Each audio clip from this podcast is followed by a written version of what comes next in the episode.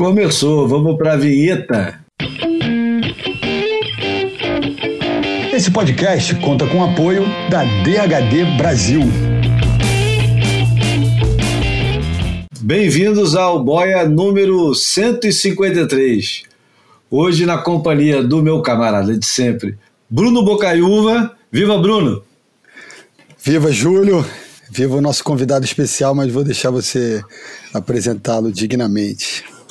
O João Valente ia participar, mas como teve um, uma falha de comunicação da pauta de hoje, acabou indo dormir porque estava tarde para ele e ele precisa descansar, né? Afinal de contas, é o Salvador, se avizinha, né? E o, o Bruno e o João vão trabalhar, não em El Salvador, mas em El Salvador. O nosso convidado de hoje é um convidado especial. E olha só, não dá para evitar é, colocar na introdução a palavra elegante. É o elegante, é o elegante fotógrafo. E eu acho que ele vai ficar orgulhoso de ser apresentado como elegante fotógrafo. É o Toca Seabra. Eu até procurei o nome dele inteiro para falar Antônio, não sei das quantas, mas tudo bem, todo mundo conhece como Toca Seabra. E o Toca, além de ser surfista, que é o que sempre traz as pessoas aqui para o boy em primeiro lugar, ele tem uma história no cinema que é muito interessante e é sobre isso que nós vamos conversar hoje. Viva Boia! Oh, Boia! Viva Toca! Bem-vindo a Boia! Porra, salve Júlio, Bruno, pô, prazer enorme em estar participando com vocês. Bom, vamos começar com a música de sempre, uma música cubana dos Soneros de Verdad, Baila Suave.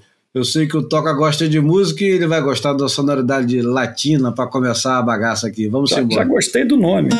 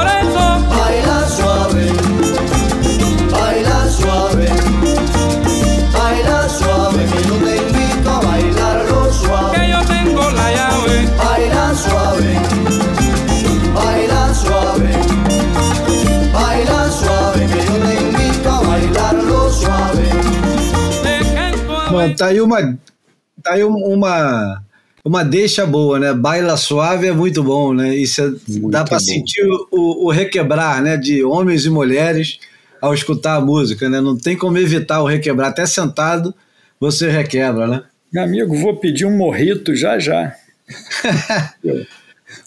Ou uma pina colada. Morritos em, é mais... em Labaneira. Você já foi para Cuba, Toca? Porra, não, e eu sou louco para ir lá, pelo menos passar um mês fotografando. Nunca te mandaram para Cuba? Já me mandaram, mas ah. por motivos diferentes. Eu adoraria ir para lá com duas moças lindas fazer uma matéria de moda, entendeu? Não tem nada a ver com essa cabeça dos malucos. Ô Bruno, você sabia que hum. o, o Toca já foi filmar o Armação Ilimitada no Havaí? Porra, não sabia, cara. Eu conheço, assim, boa parte da trajetória do Toca é, como, como fotógrafo, como fotógrafo de cinema, mas essa eu não sabia, não. Essa é especial. Então vamos começar por essa história, porque a gente primeiro vai aos anos 80, depois desce um pouquinho para os anos é, 70, depois a gente sobe de novo para os anos 90, vai até o Ô, Júlio, na melhor, na melhor métrica do Boia, que não é linear, é uma, linha, é, é, uma, é uma métrica quântica, entendeu? O negócio vai aqui, vai ali. Conta essa história aí, cara, de armação ilimitada em 1980 quanto? A gente foi para lá em dezembro de 85. Quem te convidou? Lance foi o seguinte: o André de Biase e o Cadu iam entrar de férias e eles estavam afim de fazer um material no Hawaii, porque eles tiravam férias no Hawaii é, regularmente. E aí eles, eles conversaram com o Daniel Filho e o Daniel descolou uma grana para eles. Entendeu? E falou assim: olha, vocês vão lá e vejam e, e me, trazem, me tragam material. E aí, se o material for bom, a gente faz um programa. Não tinha um roteiro, não era uma produção da TV Globo. Era uma produção do André e do Cadu. Beleza. Quem me chamou foi o Sérgio Leandro, Ratinho, que vocês conhecem. Pô, Pô Serginho, querido. É outra pessoa também. É. Do, esse é um outro gentleman, entendeu? Pô, grande câmera. Grande câmera de cinema, um gentleman e que era, a gente era muito próximo, até hoje somos amigos. E ele falou assim: não, Toca, tu tem que ir, porque, porra, ele estava migrando para a câmera ali naquele momento. Ele falou: não, tem que tem que dirigir a fotografia, fazer um. garantir o negócio lá, porque o André também tinha pouca experiência de direção naquele momento. E a gente ia tentar fazer uma historinha, era uma pretensão, a gente não sabia direito como é que ia ser. Então, a história é essa. Eu entrei, eles resolveram ir, Cadu, André, Cadu levou a namorada, que era uma menina ótima, super gente boa, e o Serginho. E o Serginho me ligou e falou: Não, tu tem que ir com a gente. Eu falei: Beleza, vamos embora, pô. E aí chegamos lá, sei lá, no dia 5 de dezembro. Passamos antes em Los Angeles, que aí também eu falei, bom, já que vamos filmar surf, vamos filmar essa porra direito. Eu estava levando o Mecler 16mm aqui do Rio de Janeiro, fomos para Clermont Câmera, alugamos uma, não sei se vocês lembram disso, tinha uma Zoom da Canon 150-600, que não era você ia, você ia mexendo nela e ia mudando a focal. Você não podia fazer a zoom durante o take, entendeu? Você escolhia um tamanho e ali você rodava. Que era, assim, a, a melhor coisa que tinha na época. Entendi. Era uma, era uma geração primitiva de lente. Um trabucão. Só que na câmera 16mm, como você tem um negativo cropado, aquela lente era de 35mm, ela equivalia, a grosso modo, a uma 225-900, entendeu? Porra. Então a gente conseguiu fazer imagens de fato parrudas, assim, do nível dos gringos. Porque também película direto levamos, eu não me lembro quanto isso, mas a gente levou uma 40 latas de filme, entendeu? É por causa das vacas gordas também, né? Não sei lá se a vaca era gorda, o fato é que rodava sem filme, né? Nunca rodei em outra coisa que não filme, só mudou quando no digital. Né? Não, era o que se me usava. Diz, me diz uma coisa, você filmava só o André de Biasi e o Cadu Moliterno ou filmava geral? Tinha um dia que estava bom em pipeline, ia filmar pipeline e passava o dia filmando? Não filmava geral porque a gente tinha que segurar o material. Mas, por exemplo, o PP, a gente tem algumas coisas do PP, a gente tem algumas coisas poucas do Renan, Bicho, esse problema é que esse material foi perdido, entendeu? Esse material se perdeu nos arquivos da TV Globo. O Andrezinho nunca correu atrás para valer, entendeu? De ele ir lá. Ele ficava sempre pedindo: ah, eu quero localizar, mas o cara tinha que ir lá. A, a, gente conhece isso, né, Júlio? Com a qualidade que ele tem, ir lá catar o negócio. Bicho, tem uma onda do PP, sabe ali em Kemiland, que é uma onda rara, difícil? Uhum. Que é pro lado, pro lado esquerdo, é. lado oeste do canal de Sunset. Isso. E é raro aquela onda encaixar direito. Bicho, o PP pegou uma onda no outside, não era uma onda, era algo entre ali aqueles seis pés havaianos, que para nós é oito, e veio até a areia e pulou, e saiu, pulou da prancha e saiu andando pela areia. Uma coisa incrível. O cara fez, porra, 14 manobras na onda, entendeu? Isso aí então, foi perdido. PP Lopes, né? PP Lopes que também se juntou. Ele chegou uma semana depois, encontrou com a gente lá, falou: Não, eu vou morar na casa de vocês. Aí pronto, né? Já viu. E foi sensacional. Ficamos cinco semanas e, e, curiosidade, o pipeline desse ano, que Bruno tem, o Bruno é, é o nosso Wikipedia, Surfpedia, entendeu? Ao vivo e a cores. Não foi o Aquilupo que ganhou esse ano? Foi, foi. 8-5 é o dele. Bicho. 17 anos de idade, né? Meu amigo, tava um mar. Enorme. Monstruoso. Era aquele 12-15, entendeu? Que nem foi na, na, semifinal desse, desse ano também, que foi um mar, porra, cascudo, pesado, pesado é. entendeu? E o Aquilupo, meu amigo, era, era uma coisa que ninguém sabia nem descrever. A forma como aquele cara surfava, entendeu? Eu me Até lembro a... que o Ronnie Burns era o favorito, mas o Ronnie Burns é, ficou esperando pela bomba e o Oquilupo pegou onda mais embaixo, né? Agora, o Ronnie Burns, ele, ele, ele foi para a final com o Oquilupo? Acho que o Ronnie ah, Burns fica em é- segundo, né? Ou terceiro? Não é o Paul Nielsen o segundo? Não lembro. Podemos ver. Eu vejo isso aqui num minutinho. É, porque, assim, eu, eu, eu, me lembro, eu, me lembro, que era um cara pouco pouco conhecido. O Ronnie Burns estava, para você ter uma ideia, o PP citava o Ronnie Burns como o cara que ele mais admirava ali em Pipeline naquele momento. Engraçado. E porque 85 é aquele, aquela época, iníciozinho da SP, que, que rodava, misturava uma temporada em curso com a temporada anterior, né? É, o, o, o circuito rodava no meio não exatamente na virada do ano, mas no começo do ano começava o circuito do ano seguinte, enfim, é aquele 83, 84, 84, 85, que é meio misturado, né? Sim, eu, eu, eu, eu mesmo não sei dessa. Como é que termina um e começa o outro. É, fica meio obscuro mesmo. O que eu sei, bicho, é que aquela, aquela final do pipe, você sentia a areia fazer aquele. Sabe? Você sentia um tremor quando quebrava aquelas morcegas lá fora, entendeu? Era uma coisa impressionante. Agora, mais ou menos 10 anos antes disso, aliás, não foi a tua primeira ah, experiência? Deixa, deixa, deixa, deixa eu só te dar mais, mais uma, uma, uma curiosidade desse trabalho. O nosso, o nosso produção local era The Dog, Mr. Rory Russell. que isso, então, a festa ambulante. Meu irmão, a gente tinha alugado uma Buick gigante por causa do seguro, que não podia alugar uma van, porque a van você vê o que está dentro, a bagagem.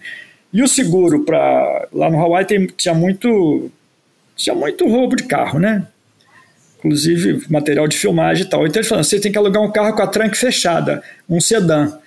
E aí chegou lá na locadora, tinha que ser um carro grande para caber seis pessoas, não sei o quê. Alugou-se um Buick branco, incrível, luxuoso. E o Rory guiava aquela porra com um 12 pack do lado. A polícia parava a gente, aí o Rory aí conversava com o Cop, perguntava se a filha dele estava bem, conhecia todo mundo, né? E o Cop, o, o Cana falava assim: Porra, Rory, não dá para botar a cerveja no chão, porra. Você sabe que não pode, porra. Aí ele ria, ah, imagina, ah, manda um beijo pra família, entendeu? E era assim. Meu amigo, eu Muito preocupado bom. com o Pacalolo e o cara com a cerveja no banco do carro. Eu falava, de dia, 10 horas da manhã. É, Mas isso não é. abalava o, o, o Rory. Ah, pelo Olha, contrário, devia, devia embalá-lo, né? Não, cara, esse, esse é outro gente boa também, que nossa senhora, meu irmão. Meu é, Deus. Eu tive a sorte de entrevistá-lo, mas já mais coroa mais recentemente, uns 10 anos atrás. Mas ele deve continuar mesmo espírito. Ah, é espírito de luz. Sim. Animadaço. Figuraço, entendeu? Levou a gente para ver show do. Caralho, como é que era? Aquele cara que cantava The Power of Love. O... Rio Lewis. Rio Lewis, que era amigo dele. Entendeu? Fizeram uma bagunça depois do show. Meu irmão, foi um negócio. Outra coisa bacana dessa viagem eu já estava lá, ninguém quis. No fim de ano ficou todo mundo bodeado, ah, vamos ficar aqui no Coilima, vamos ficar aqui, beber cerveja. Aí, bicho, olha a sorte. O Otávio, nesta época, estava namorando a Leila, que vocês devem conhecer, Leila Rossi. E, e aí convidou, falou assim, porra, a gente vai ver o show, você vai ficar aí, pô, a galera não tá afim de ir, ninguém quer ir, mas você pode ir com a gente. Eu nem, nem conhecia direito Otávio, é outro que foi de uma gentileza absurda. Meu amigo, Fomos lá para a Town e vimos o show da Tina Turner na virada do ano, entendeu? Então, assim, aconteceram coisas muito maneiras, entendeu? Tive a oportunidade de conhecer o, o outro louco lá, o Walt Chapman. Esse outra figura também Cara. sensacional. Sensacional. Chegava para os australianos na praia, quando estava pequeno, estava infestado o Sunset, né? E ele ficava puto. Mas quando o mar subia 10 para cima, 12, Aí ele chegava para os meninos, tinha uma geração nova ali chegando. Aí ele chegava e ficava botando o dedo na cara de todo mundo. Vai lá fora hoje! Você fica me impregnando aqui na minha casa! Essa onda é minha! Agora, quando o mar sobe, que tá 12, 15, você não quer ir lá. Agora você vai lá. Meu amigo. o velho Wall. Tocava olha, terror na molecada. Nossa senhora. Mas, cara, com uma certa dose de, de, de estatuto, né? Claro. Olha só que curioso. Em 85, o Pipe Master foi evento especial, não fez parte do ranking.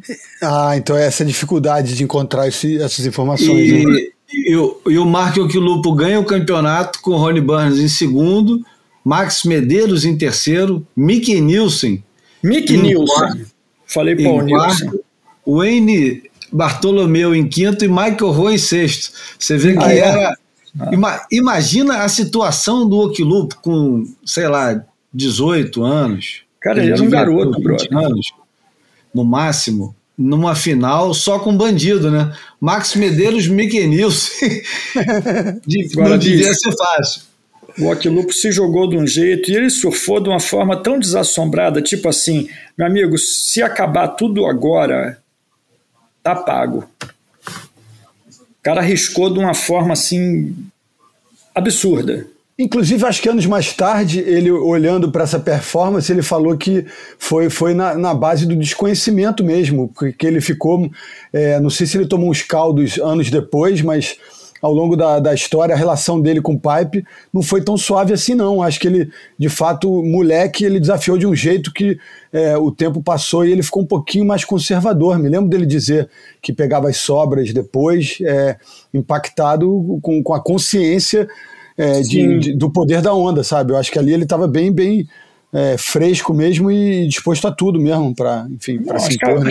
As cavadas do cara, sabe, cavada de borda, é. Você sabe, você fala assim, essa quilha não está nem segurando isso aí direito, é a borda que está segurando. O cara fazia umas cavadas numa onda de. Quando ela, ela vinha de fora mais gorda, né?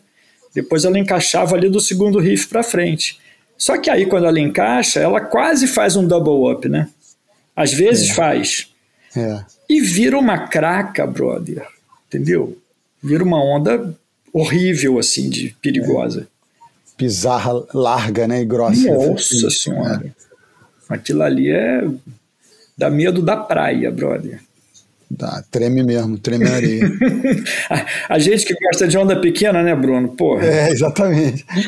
Ficar abalado só de, como, como, espectador, né? Meu Deus do céu.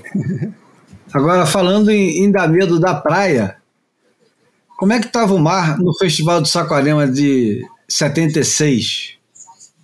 Júlio, também foi um festival que teve ondas grandes.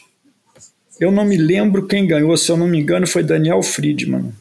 Foi, eu achava que o, o grandão Otávio. era do Betão. O Betão. O Betão? Pode não ser. Não, bicho, eu sei que Betão, o Daniel e o, e o Otávio estavam ali na. Eu não sei se o Rico se classificou bem. Eu sei que estava um mar bastante grande lá no point da esquerda. Era um mar bastante grande, assim. Difícil. Agora, em 76 não era o, o, mais importante não era o campeonato de surf, né? Em 76 o mais importante era o festival de música Ô, que Júlio, tinha na areia, né? Ali foi tudo junto, né? Na realidade, inventaram um festival de música lá, meio a queima-roupa. Eu acho que é uma invenção lá do Nelsinho, que tinha conhecido um cara que queria botar um dinheiro num festival. Era um cara filho de um general, não sei se era Meira Matos, uma porra dessa um maluco. E aí eles botaram esse troço em pé em meses. E para coincidir com o festival de surf, para fazer um. Enfim, o pessoal falava, ah, o Woodstock brasileiro, aquelas coisas. Quem ganhou foi o Daniel Friedman, segundo lugar, ah, Paulo ah, Ah, então tá. Segundo Boa. lugar foi o Paulo, sim. Foi isso, Ratão. Ratão. Sim. Que Deus Dom o tenha. Ratão. Enfim, então. Então vamos lá, vamos lá. O, o, em 1976, o Nelson Mota, que tinha um programa chamado Sábado Som na TV Globo, resolveu produzir um festival que era um festival de rock. Era previsto para ser, era previsto para ser três dias, só que deu tanta zica, teve uma chuva absurda que virou em dois. Porque e aí os caras fizeram, fizeram uma espécie de Woodstock em Saquarema, né? E Sim. convidaram. Convidaram é, Made in Brasil, Bicho da Seda, Raul Seixas, Sim. Rita Lee Tutti Frutti. Sim. E quem mais? Já... Era um line-up roqueiro. Tinha Celso Blues Boy, tinha Angela Rorô, tinha. Eu não me Angela lembro. Angela Rorô, novíssima, né? Novíssima, cantou muito bem, cantou dois blues lá muito bem. Mandou bem pra caramba. E, e aí assim, diz, a lenda, diz a lenda que tinha mais de 40 mil pessoas. Faltou, faltou tudo, água, né? né? É, faltou água, faltou comida, Isso. faltou tudo. O negócio é o seguinte: faltou tudo. Faltou madeira para o palco. E na primeira, na primeira noite caiu uma tempestade que caiu o alambrado, caiu o um pedaço do palco. Foi uma cagada de monstra. Entendeu? Aí resolveram fazer nas duas noites seguintes, vamos fazer de qualquer jeito. E eu acho que na, ter, na segunda noite, inclusive, a galera já pulou por cima do alambrado, porque o alambrado estava mole, era tudo compensado. Meu irmão, foi um salseiro daqueles.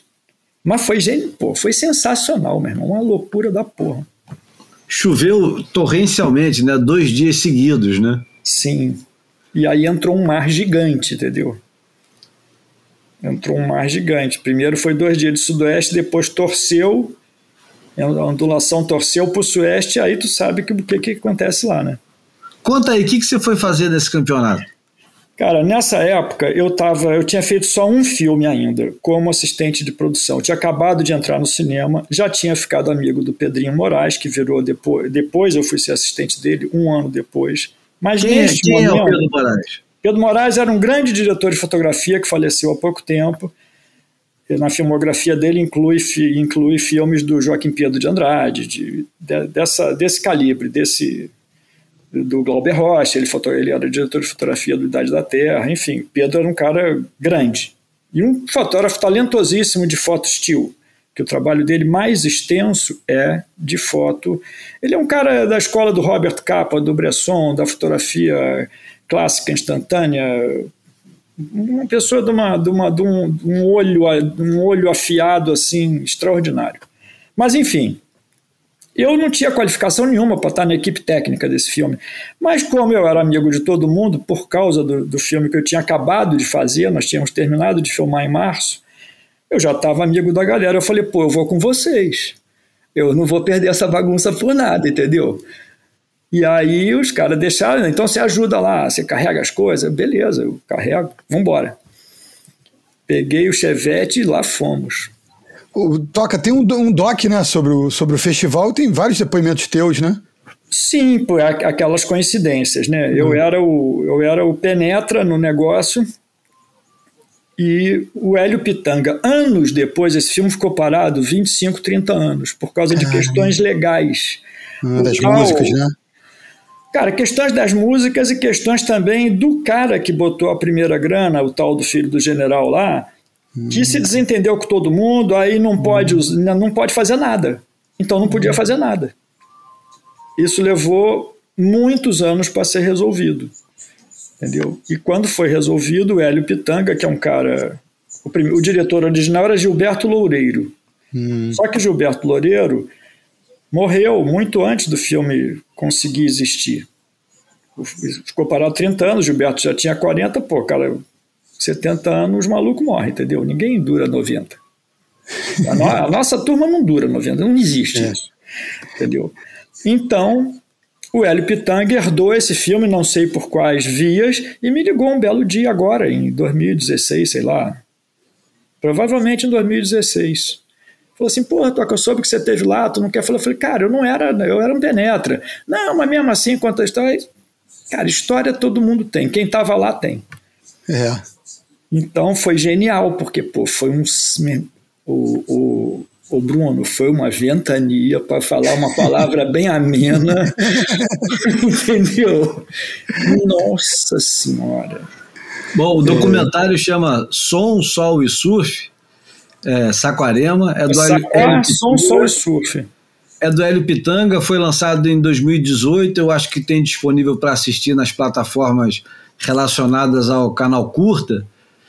E eu tive a oportunidade de assistir esse filme sentado do lado do, do Toca, aqui no Sim. Estação Ipanema.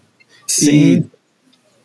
E, e por acaso a galera já estava toda mais velha, né? Não teve aquele aquele futum de bagulho dentro do cinema, né? como normalmente teria é, se fosse um pouco mais cedo, né? Se, se fosse, fosse, se fosse o velho Bruno Ipanema, você lembra? Isso, se fosse 40 anos antes, né? Bicho, Endless Summer, quando passou a primeira vez, se eu não me engano, foi no Bruno Ipanema. Cara, sei lá, eu vi o filme oito vezes no cinema. É, não tinha lenda que, que, se levasse a prancha não pagava ingresso? Não tinha. Olha, eu nunca, eu nunca nessa época, eu, eu nunca levei uma prancha para não pagar ingresso. Né? Eu, e também devia ser uma certa lenda, porque senão ia ter uma cacetada de prancha lá dentro do cinema. Mas enfim, bicho, era uma coisa do outro mundo. Você via um Bud Brown em 35mm na tela, 35 não, mas era ampliado, né? Ele era captado em 16, se eu não me engano. Mas, porra, numa tela de cinema gigante, um filme de porra. surf, aquilo era um sonho, brother. É. Porra.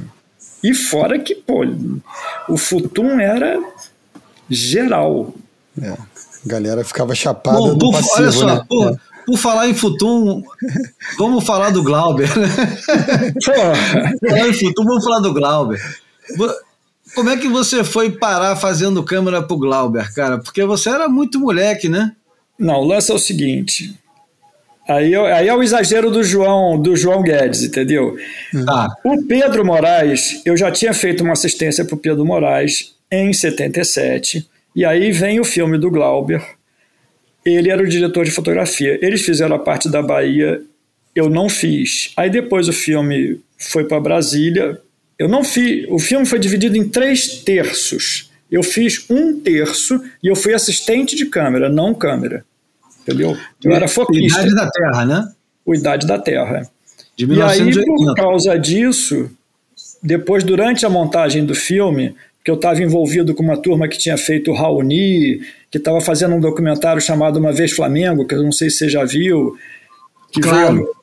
Então, o, Ricardo o Cadico Solberg, grande amigo meu, o cara que me deu meu primeiro emprego no cinema, ele era a mesma produtora onde o Glauber instalou as três moviolas para montar o Idade da Terra, era onde estava saindo também o filme do, do Cadico, Uma Vez Flamengo, que era fotografado pelo mesmo fotógrafo do Raoni, que é um grande documentário em cinemascope, o Caralho a 4, de 74. Então, eu tive a oportunidade de conviver com o Glauber, meu irmão, durante oito meses. Isso, bicho, eu que não fiz faculdade, ali eu fiz um. Ali eu fiz Coimbra. Foi direto para pós-graduação pós é, direto. Exatamente. Ali eu saí para o mestrado a tapa. Entendeu? Então, ele sabia que você pegava onda? Sabia, mas ele não. Ele não. Para ele pegar onda não fedia nem cheirava. Hum. Entendeu? Não, mas ele gostava muito de bagulho, né? Não, mas uma coisa é uma coisa, uma coisa é pegar onda, outra coisa é fumar bagulho, porra. Não, porque tinha, tinha o, o famoso é, ditado do, do delegado Eloy quando prendeu o Gilberto Gil lá em, no, ah, no sul que nem todo surfista é maconheiro, mas todo maconheiro é surfista? Eu acho que é o contrário. É, é nem todo maconheiro é surfista, mas todo surfista é maconheiro. então pronto, é isso. É. Bicho, o Glauber, ele era um cara tão desassombrado, ele, ele no verão ele andava de paletó de tweed, suando. E ele vinha com uma morra, aquelas morras jamaicanas, mal apertada, parecia um negócio feioso mesmo, não era um troço um finório bonito, ele, né, fininho, bem apertado. Era aquele trabuco daquele baseado. Ele passava em frente da, da décima ali em, na Rua Bambina, ele não estava nem aí, entendeu? Ele não estava ele não, ele não pensando nisso. Ele vinha fumando pela rua com seu paletó de tweed, suando que nem um saci, para chegar na produtora. Irmão, era uma coisa impressionante. Agora, ele não ficava barrão. Ele falava. O, o, o que acontece quando o nego dá um teco acontecia com o Glauber quando fumava. Uhum. Ele falava, dava aula, fazia discurso, subia. Meu irmão, era um negócio sensacional. E ótimo, brilhantemente inteligente, conhecia coisa para burro, culto. Entendeu? Porque maluco com assunto é outra coisa, né? Claro, maluco com conteúdo, né, porra? Pô, o cara conhecia tudo. Tive aula de história, aula de política, aula de cinema, aula. Era aula todo dia. Aí eu fiquei oito meses indo lá para a produtora. Claro, não ficava chateando o cara. Eu ficava ali de bobeira. Chegava a certa hora e falava: chega aí, toca. Eu, eu, eu, o Ricardo Solberg, o Luiz Carlos Saldanha e muitas outras pessoas que aproveitaram. O Glauber tinha voltado para o Brasil, ele estava ausente já tinha cinco anos. Ah, é exilado, né? Ah. Cara, ele estava. Alto exílio, né? É, ele, ele não era bem quisto aqui, apesar dele ter feito filmes que promoveram muito o Brasil, mas de 71, se eu não me engano, em diante, de fato, ele era persona não grata, vamos chamar assim. Que nem o Caetano e o Gil, que foram. Eles, eles foram convidados a sair. Ele, ele não tinha um processo, eles não tinham nada que pesasse sobre eles. Mas eles tomaram uma pressão tão grande do, dos milicos que os caras, porra, meu amigo, vou sair fora dessa porra, entendeu? É isso. Porque nenhum deles foi processado, não tinha acusação de nada, era simplesmente assim: vocês são persona não grata. Estamos falando do, do baiano Glauber Rocha, que esse ano, 2022, tem o Deus e o Diabo na Terra do Sol exibido em 4K no maior festival de cinema do mundo, que é o Festival de Cannes. Filme esse que ele fez quando ele tinha 21 anos. Sim. 21 anos. Monstro. Vou repetir, ele fez esse filme quando ele tinha 21 anos. Ele está sendo exibido. Ele está sendo exibido agora, 58 anos depois. Ele está sendo exibido em Cannes, numa cópia restaurada em 4K. É e você sabe a quem se deve isso? Não hum. essa cópia em 4K, mas você sabe a quem se deve o salvamento do, do Deus e o Diabo? Não. Ao Martin Scorsese que quando viu o filme em VHS ficou louco e aí resolveu restaurar o original porque ele considerava um dos 100 filmes da história do cinema. Caramba. Essa, essa é muito boa, hein? É a linhagem, né, bicho? É, eu acho que o, o, o, Bruno com Dona Flor tinha 23 anos quando ganhou a Palma de Ouro também. Me lembro que eu me assombrava com essa, com esse, com essa sarrafo tão alto para gente tão jovem, né? Não, mas, mas o, Bruno, o tinha Bruno, 26 no Cidadão Kane.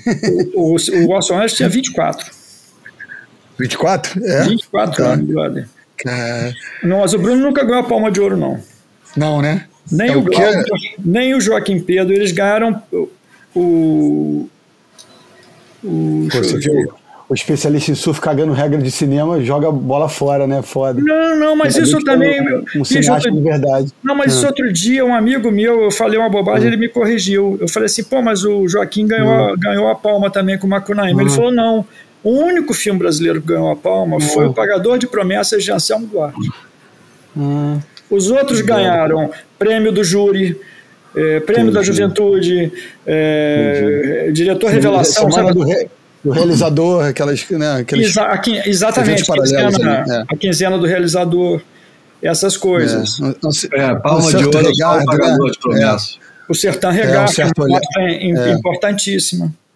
É, é isso mesmo. Entendeu? Eu também tinha essa dúvida, eu, eu, eu jurava que o Macunaíma teria ganho é, hum. a palma. Ele falou: não, o Macunaíma foi muito bem. Hum. E, curiosamente, Macunaíma era um filme louco pra cacete, mega de vanguarda e que teve um sucesso popular inédito no cinema novo. Foi o único filme no cinema novo que, de fato, teve público a rodo. Não sei quantos, sei lá quanto foi na época, mas era uma. Eu acho que o filme era tão louco, tão louco, que a, que a galera, que em geral não gosta de filme de arte, Eles é, achavam aquilo carnavalesco. Filme de humor, né? É, é. As tinha, um grande Otelo, tinha, tinha um grande Otelo no momento magistral dele, né? Que era um, um camarada que teve uma ascensão num cinema que era um cinema extremamente popular, né? Sim, sim. Na década de 50, é. e que de repente aparece é, fazendo um, um, filme que era um, um, filme de desconstrução de tudo, um né? Um filme, no mínimo, espantoso. Espantoso. Não dá para. O Macunaíma não tem classificação. É, não tem gênero, né? Não, bicho. O que, que é o Macunaíma? Aquilo ali, meu amigo, é o psicodelia, sei lá. É. Eu acho que o Macunaíma, de uma certa forma, é a representação cinematográfica do, do que depois se chamou de tropicalismo, entendeu? Esse, uhum. Essa é a grande, é o chiclete com banana, é o, essa salada cultural, esse negócio todo que houve na música que se nominou de tropicalismo, mas que o, o Macunaíma está totalmente inserido ali, né, bicho? Porra, é, ou seja, marginal, seja herói do cinema, né? Sim, estava é, tudo misturado de mão dada. O que era sensacional, né? Porque você sentia de fato uma, uma movida, como diz os espanhóis, né? Você, porque é tudo junto. É a literatura andando junto com a música, que está andando junto com os costumes. O, é. o, o, surf sem ter tido. Eu, eu, gosto muito do ponto de vista do João, que desmistifica um pouco o caráter vanguardista e, e alternativo do surf. Houve uma turma de surfistas em alguns lugares da, da Califórnia, em alguns lugares da Austrália, um, um pouquinho no Brasil, que de fato abraçou uma vida mais alternativa. Mas como discurso do, do, do grupo, nunca foi. Entendeu? Pegava carona, era, uma, era mais é. visual do que, do que um conjunto de, de ideias e de, e de atitudes, entendeu? É, não, tinha mais alienação do que, do que intenção ali, né? É. O, o, o, o, Bruno, a gente frequentava a mesma praia, na realidade é isso. É, era coisa meio por osmose no máximo, né? É. Tava no pier, entendeu? É. E todo mundo era cabeludo, todo mundo fumava um, e todo mundo gostava da, de, das músicas que eram muito parecidas, é, gostava-se de coisas muito próximas. Então, eu acho que houve, de fato, uma, uma osmose ali temporária, mas depois eu acho que se constrói um certo mito do, do surf como se fosse uma coisa revolucionária, ecológica. Não, não era bem hum, assim. É. O João, inclusive, coloca isso de uma forma muito bom, Valente. Mas vamos falar então de ritual, já que você começou a falar do ritual e desse negócio Sim. meio contraditório do surf, é, me mandaram perguntar para você sobre Pedra de Guaratiba. Porra, eu nem sei se é pedra ou se é a Barra de Guaratiba, mas enfim. Barra de Guaratiba. Guaratiba, Guaratiba nos anos 70, o que, que tinha de. Ô, Júlio, o lance é o seguinte, naquela... Eu comecei a dirigir em 74. Com isso, Antes, para chegar na Macumba, você tinha que alugar uma Kombi com seis amigos para passar o dia na Macumba, e era grana, era isso, era difícil. Depois, quando a gente foi fazendo. Eu, eu comecei a guiar com, sei lá, final dos 17 anos. Que eu me liberaram um carro lá em casa e deixavam usar o carro, entendeu? E aí, ó, lógico, você vai, você vai para Macumba. O meio da barra era um lugar que a gente olhava pouco, não sei bem porquê entendeu? Não sei por que nos anos 70 o meio da barra era meio... meio... Ah, o surf era prainha... Era só passagem, né? É. Era Macumba, Prainha e Grumaria. E às vezes, quando o mar estava grandão de sul, falava assim, pô, vamos dar a volta na serra, que aí você tinha que retornar, pegar a Avenida das Américas de novo, subir a serrinha, descer lá do outro lado, ir até Guaratiba e dar uma checada. E eu aprendi a fazer esse caminho e a primeira vez que eu caí lá, eu dei muita sorte, que era um dia que não estava grande, tinha nem um metrão, nem um metrinho, aquele um metro de onda perfeito com três pessoas dentro d'água. E aí eu virei habituê, entendeu? Levei, e depois levei João, levei várias pessoas, Gabi Gastal para pegar onda lá. Eu, eu frequentei é, Guaratiba assim durante uns, uns quatro, cinco anos, que depois eu parei de pegar onda uma época, entendeu? Gabi Gastal? Gabi Gastal, filha da Helena, do, do Amarílio? Helena Amarílio. Ele, Gabi Gastal foi uma, ela foi uma bodyboarder muito boa entre os 13 e os 16, mas depois ela Caramba, abandonou. Eu não sabia, eu conheço ela, porra, há muito tempo também. Gabi é minha amiga desde que ela tem 5 anos de idade, 7 anos de idade. Que isso, que Porque maneiro. eu sou amigo de Amarílio também e de Ângelo. Ah, entendeu? Entendi. Então, pô, Gabi era tiradíssima. Nossa Senhora, meu Deus. Ela que foi uma, uma linda história de amor agora com o Marquinhos, né? De, depois de um tempão, Sensacional. Né? Sensacional. É. Que maneiro. Gabi é uma queridíssima velha amiga. E Guaratiba não é um segredo guardado aqui dos cariocas. Guaratiba né? era um sonho do Júlio. Era um sonho, só isso. É a única onda world class do Rio de Janeiro, isso na minha opinião. Claro que o arpoador tem seus dias, mas tem seus dias. Agora, Guaratiba, quando tem seus dias, meu amigo, não, não tem comparação. É uma outra coisa, né? É, é aquela onda. Na década, na década, de 70 tinha uma aura ali em Guaratiba que era uma coisa assim, além de ser um, um pico é, completamente distante de tudo, não chegava a ser Saquarema, mas ao mesmo tempo era. Ninguém ia passar um mês em Guaratiba, né? O pessoal ia para Guaratiba para pegar onda e voltava, né? Ô, Júlio, se eu, tinha se as eu, oficinas de prancha, não tinha? Em Guaratiba, o, o Rico não tinha oficina de prancha em Guaratiba? Cara, eu, eu não peguei a oficina do Rico em Guaratiba, eu peguei a oficina do Rico. Era lá, lá dentro, né? não era perto da praia, era lá dentro na estrada. A oficina do Rico. Mas eu me lembro mais da oficina do Rico, acho que na Barra. Eu não me, eu não, eu não me lembro de ter. O, o, que, o que me fez também é, aproveitar bem Guaratiba, porque nessa época que eu fui lá a primeira vez, que provavelmente foi em 73, é, eu tinha acabado de fazer a minha primeira prancha boa. Eu, só, eu tinha tido duas pranchas antes muito ruins. Uma São Conrado, que era um trabuco, que eu não conseguia nem aprender direito. Depois eu tive uma Tito comprada de terceira mão, que também era um terror. E aí o, eu, eu, convenci o meu pai a, que eu tinha que fazer uma prancha decente para eu conseguir pegar onda direito. E aí eles me deram, não sei se foi aniversário, que que porra que foi. Aí o, o Tito fez uma 6 e 8 para mim, uma round pin com carne, prancha. Bicho, a prancha era simplesmente mágica, era uma, era uma, era uma single fin, mas era muito manobrável, você regulava aquilo um pouquinho para frente, um pouquinho para trás, para ela soltar mais, né? mais para frente mais solta, mais para trás mais presa. E aí, bicho, com essa prancha nova, eu caio lá naquele lugar numa onda que eu falei, cara, isso aqui é a onda que a gente vê no caderno da escola, que você fica desenhando, né? Aquela onda Total. perfeita, peeling, entendeu? Que vem... É. E, e, e curioso, porque eu sou backside para a esquerda, sou regular. Uhum. E isso não foi problema nenhum lá. Porque não é uma onda difícil de se dropar. Ela não tem um drop, não é um slab que joga. Não, tu entra na onda e ela emparedou, meu amigo, não tem cutback, entendeu? É, um, é só para frente. Um é. expresso. Porra, primeira vez que eu peguei tubo sem querer. Eu nem sabia direito como é que era o negócio de pegar tubo. Entendeu? O tubo eu, quando, eu, quando comecei a pegar onda, a, a história que eu ouvia muito era que só o Cauli conseguia passar as ondas de Guaratiba. era Ixi, muito engraçado. Era uma onda que dependia muito da maré também, né, Júlio? Entendeu? Se o swell, a bancada também, quando tinha mais chuva, o rio, o canal ali jogava mais areia lá fora, entendeu?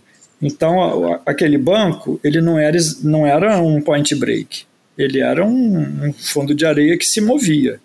Mas quando ele encaixava, pô, era um negócio, era onda, era onda world class. Entendeu? E eu peguei onda lá de 73 a 76, então assim, são são três, quatro anos, mas que eu, porra, eu ia, cara, no mínimo uma vez por semana. Gastava uma gasolina absurda, mas porra, imagina. Pô, Na é, época, hoje, né? sair da Zona Sul para ir para lá é dá quase para fazer uma surf trip.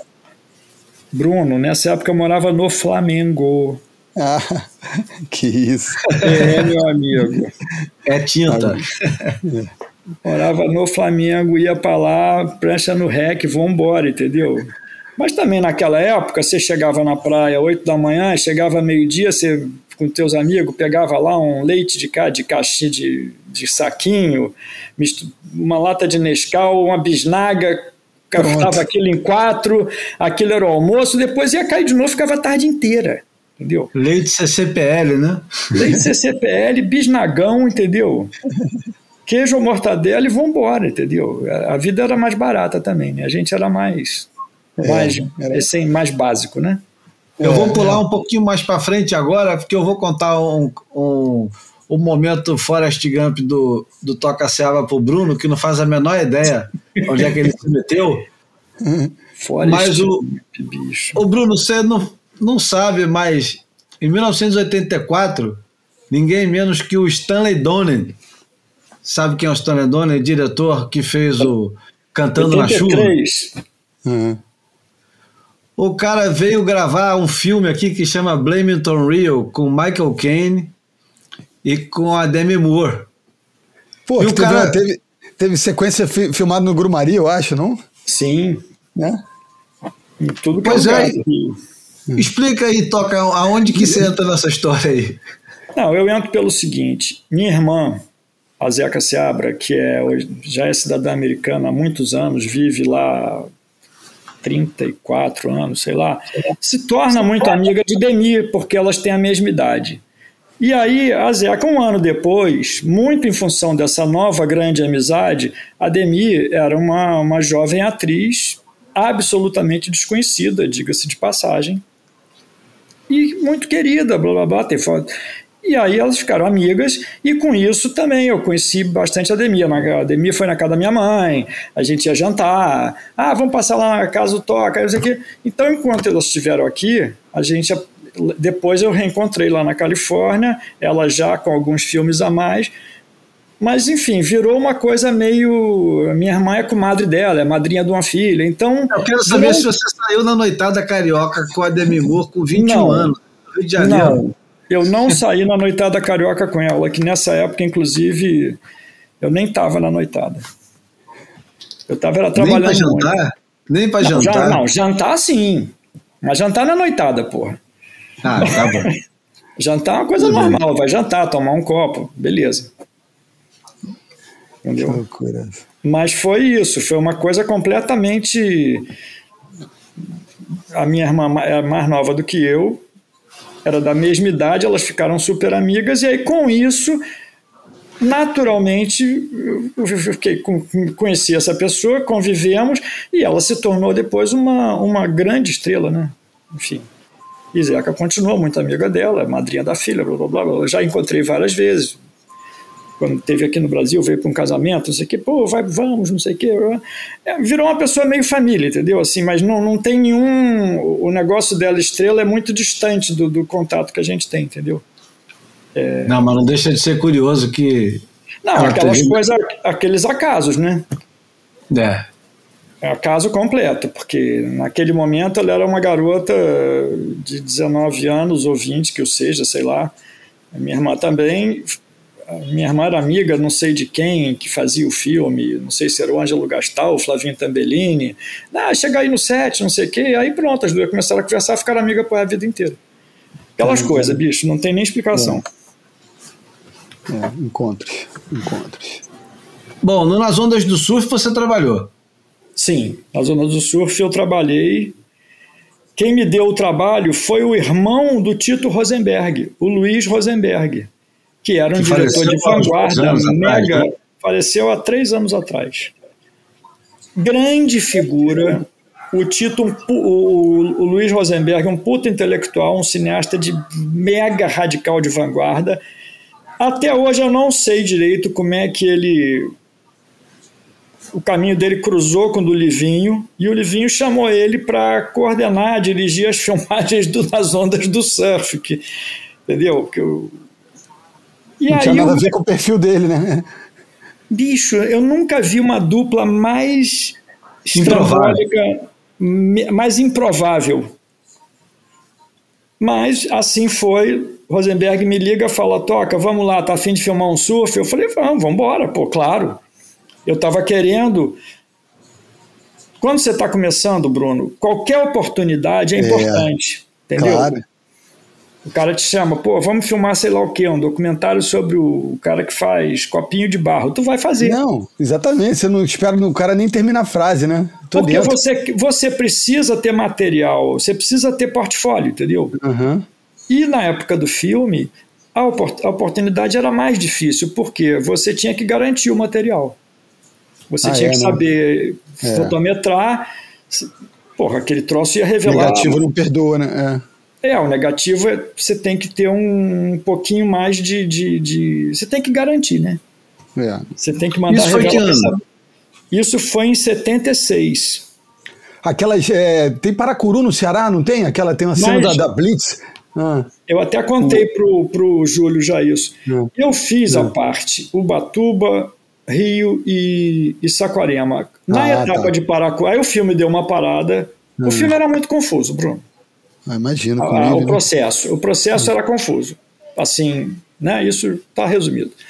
E depois, o Pedrinho Moraes foi para Paracuru com o Lívio. Eu não fui. Uhum. Porque aí eu já fui fazer um outro trabalho de ficção, porque eu estava muito mais focado de conseguir trabalhos na ficção e me firmar como foquista, como assistente de câmera, do uhum. que a, até operar a câmera e tá, e tá sendo diretor de fotografia num filme de, de, mesmo que de surf que me interessava, mas naquele momento não me interessava profissionalmente, entendeu? Uhum. Porque profissionalmente eu sabia que aquilo não ia me dar nada. Claro, estava querendo ficar com a galera do cinema, né? Ali era uma eu, aventura eu, eu, de surfista. Não só querendo, como precisando. Eu uhum. precisava mostrar serviço, entendeu? Então uhum. o cinema de ficção era o meu, a minha arena, entendeu? Então, claro, pintou o filme do livro, eu fiz lá as cinco semanas. O filme parou para reestruturar outra etapa. No que ele parou, já pulei para outra coisa, entendeu? Uhum. E, o, e, o, e, o, e o Lívio também, eu acho que ele, ele queria também ter um fotógrafo mais parrudo, com um nome muito mais construído do que o meu, entendeu? Uhum. Eu acho que eu servi ali muito bem, foi, deu tudo certo, o material ficou direito, a gente se entendeu, tudo certo mas não era nem para eu continuar e ele também preferia um fotógrafo que era um nome muito maior. E, e, como é que era? Saquarema, como é que eram as filmagens? Desculpa, é. Bruno, fala aí. Não, não, porque eu acho que eu, eu, eu, eu me lembro de, assim, não sei se tô, a minha memória está me traindo, das cenas de Saquarema ter, terem algum, alguém com, com, com camiseta, lycra não existia, né? Não. Com camiseta de competição, teve algum registro do campeonato? Do, Bicho, do... não. Não, não né? aquilo ali provavelmente ele pode ter pego material de arquivo. Tá. Não sei. Porque, por exemplo, o que, que nós filmamos na Saquarema? A gente não. ia para Itaúna para uma varanda de uma casa que tinha bem em frente ao point. Eu não sei de quem era, mas eles, eles devem ter falado com a pessoa que era dona da casa e a pessoa autorizou, tanto que a gente usou aquela varanda dias seguidos. Filmamos também na Massambaba, que eu nunca tinha ido, ali onde aquele, aquele local, a Figueira, isso, isso. Hoje em dia é um lugar totalmente conflagrado, uma comunidade mega confusa. É, miliciano, né? É, é, Monte Alto ali, né? É. O lugar ali é conflagrado, Monte Alto, aquela região toda. Uhum. Mas aquilo ali naquela época, brother, eu tô querendo me lembrar do nome, cara, de um cara, eu não sei se era Caiado, se era. Um cara até depois que tinha, teve casa em Búzios. Puta, não tô me lembrando o nome. O cara tinha um Jeep, entendeu? Então a gente conseguia atravessar ali na Figueira aquela, aquele charco, não sei o quê, e subir na duna. Brother, a gente pegou um Figueira, assim, World Class, entendeu? Nublado, glass, cinco pés servidos, cinco, seis. Claro que eu não caía, imagine, nessa época eu já estava no cinema, já estava maluco, já estava parando de pegar onda, entendeu? Eu já estava muito fora de forma, porque o cinema me tirou de forma, né? O cinema ah, me jogou numa batida que depois é. eu, eu, levei uns cinco anos para recuperar. Sacou? Não era exatamente a vida saudável, né? Não. não. Eu voltei a pegar onda em 84, que aí eu estava fazendo um filme e o Ricardo Bravo, que vocês conhecem muito bem, ele Escrevia era... Brasil Surf sobre ecologia. Sim, o Ricardo, ele era muito amigo do Fontoura, diretor, e Ricardo, eu não sei exatamente, eu não sei se ele fazia parte da produção executiva, eu creio que sim, não me lembro. E aí ele tinha uma prancha que ele falou assim: você tem que voltar a pegar onda e você tem que subir numa, numa thruster, numa três quilhas. Eu falava, porra, brother, mas esse troço pequenininho, entendeu? Era uma 511. O fato é que eu comprei a prancha dele, era uma Squalo do Heinrich Schulenburg. Meu amigo, quando eu subi naquele treco, eu falei: mudou o mundo. Mudou o mundo. eu nunca, eu não sabia que aquilo existia. Também a Truster não tinha tantos anos, tinha o quê? 81, Bruno? Você que sabe de tudo. É, 8, 81, tinha 3 anos. Bicho, eu nunca tinha remado uma prancha menor que 6,8. Eu remei uma 511, a prancha flutuava. Aí tu desce, aí você pensa. Comanda, né? É. Quero, quero virar. Responde, né? É. A prancha vira. Quero voltar, a prancha volta. Eu falei, cá. Aí pronto, voltei. Depois de seis anos parado. Uhum. Fiquei louco pelo surf. Eu, dos 24 aos 44, eu peguei onda ininterruptamente 20 anos. Depois, aí, cara, trabalho atrapalha muito, Bruno. É, pô, se a gente que trabalha com surf já atrapalha, imagina quem. quem você vai fazer um ambiente. filme, cara, você fica três meses, não sei aonde, depois pega é. outro. Da vida, porra, é, é muito difícil você manter a forma, entendeu? Então é vamos falar difícil. de um filme que você deve se orgulhar bastante, porque você ganhou o prêmio, e o filme é, entrou na lista dos melhores filmes brasileiros de todos os tempos, que é O Invasor, do Beto Brandt. Você foi diretor de fotografia, filme... né? Sim, sim. Esse filme é sensacional, né? Você quer explicar a, a, escolha que você fez quando resolveu fotografar esse filme? Porque esse filme não é um filme fácil, né? Cara, o lance é o seguinte: eu tinha lido o roteiro desse filme um ano antes, só que o filme era do Walter Carvalho. Só que Walter, nessa época, ele tinha acabado de fazer Lavoura Arcaica, ele tinha acabado de fazer o Central do Brasil. O Walter estava bombado de um jeito que a agenda dele estava dois anos na frente, entendeu? O Beto Brandt esperou o Walter durante um ano e o Walter ficou adiando data, adiando data, adiando data. O filme atrasou um ano. Aí o Beto falou: não dá, eu tenho que filmar. Até porque o filme tinha muito pouco dinheiro. O filme tinha 500 mil de produção e depois tinha uma, uma coprodução que era 500 mil de finalização, mas que era um dinheiro que você não botava a mão, era o estúdio de finalização que, que bancou. Porque naquela época o processo de rodar em filme e depois transformar em digital ainda era um processo novo, que foi feito primeiro, quase que simultâneo, mas o Cidade de Deus e o Invasor. Então era um processo ainda muito caro naquele momento. Então, quando eu li o roteiro, eu fiquei louco. Eu falei, porra, esse filme é foda. Aí fui conversar com o Beto. Agora, olha só a loucura. O cara me liga, eu tô em Paracuru pegando onda com Flavinho Zangrande.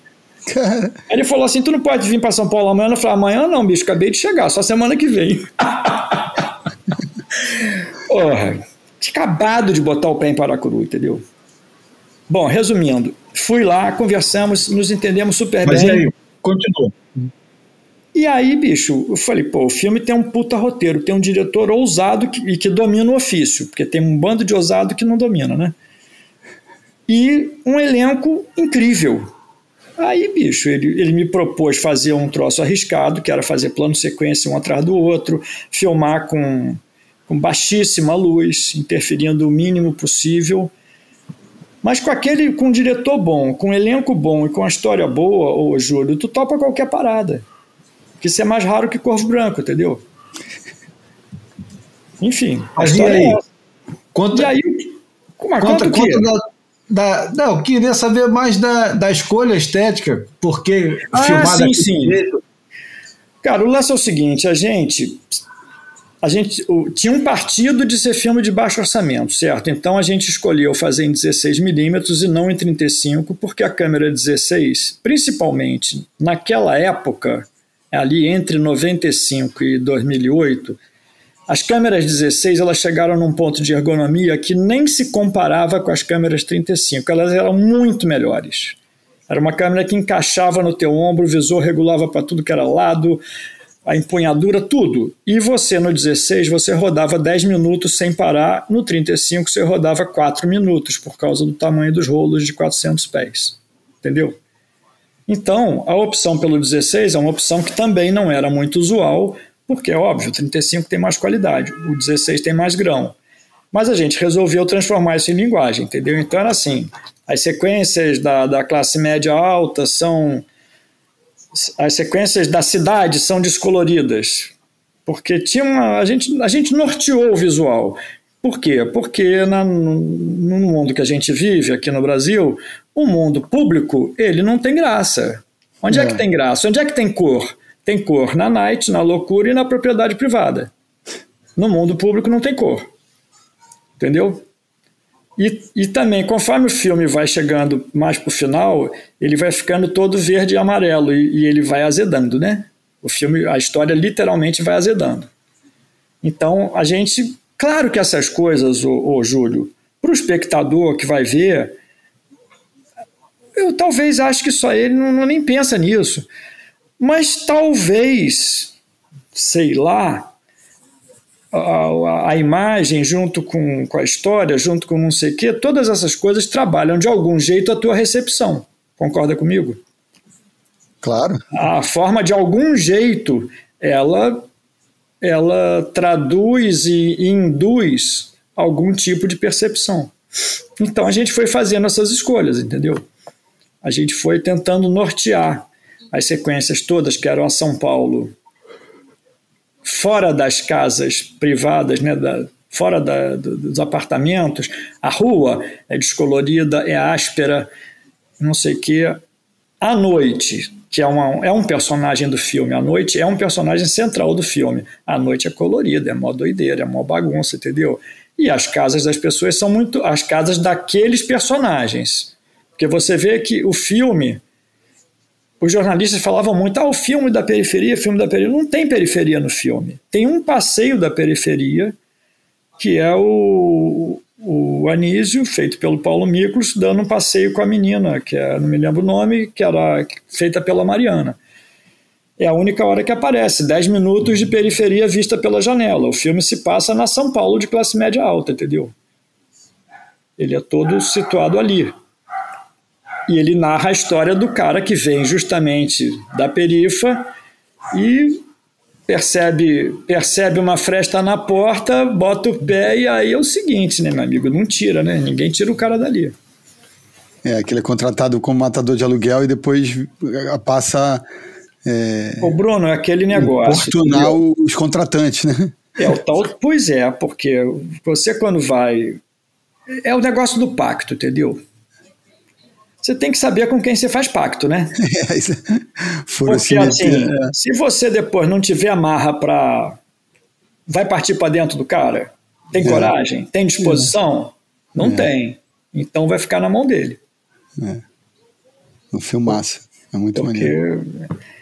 Mas o filme foi feito na, na raça geral, entendeu? E o elenco inteiro, inclusive, é sócio do filme. Os caras ganharam ali peanuts, entendeu? Entendi. É, é um, um, modelo de negócio que, que tem, inclusive, um filme dele com esse nome, né? É? Ação entre amigos. Ah, sim, sim, sim, o é? anterior. É verdade, é. é verdade, é verdade. Foi uma ação é. entre amigos, assim, é. que na realidade nem eram Nem tão amigos, né? É, ficaram. O lance é o seguinte: deixa, o, o, roteiro do Marçal Aquino, aquela história, é um livro do Marçal. Uhum. Cara, quando todo mundo leu, todo mundo ficou louco, meu irmão. E aí o Beto já vinha de dois filmes muito bons. O Beto era o diretor revelação, porra. O cara é. tinha feito Os Matadores e tinha feito Ação. É. Porra, cara novo, dominando o instrumento mesmo, tocando né, com toda a desenvoltura. Porra, ele, ele conseguiu um elenco estelar que custou, é. cara, como se fosse hoje. Cada um ali levou 25 conto para não para pagar as contas, entendeu? Uhum. Porque isso não é salário de ator, entendeu? Você não contrata Mariana Ximenes, Alexandre Borges, Marco Rica, Paulo Ricos por 25 contos para trabalhar cinco semanas. Não existe. Uhum. Entendeu? Simplesmente não existe. Sacou? Só se for um cara muito promissor e com um projeto muito instigante. Exatamente, é. entendeu? É. Que nem você vê em certos filmes gringos. É. Pô, tem atores que já entraram em filmes também assim. O Johnny Depp lá fez vários filmes que ele leu, falou, vou fazer, inclusive virava co-produtor. O Benício Del Toro também, uhum. a Jennifer Lawrence, esses, esses, atores que gostam de filmes mais. É, mais de arte mesmo, de autor, mais né? Filme de, é. mais filme de autor, exatamente. Uhum. Então acho que o ator também ele, ele percebe, ele fala assim, pô, meu amigo, aqui é, I've got a shot. Uhum. Entendeu? O cara, é, o cara pula de uma superprodução, enche o cofre de, com outro projeto, né? E vai com Exatamente. esse com tesão, né?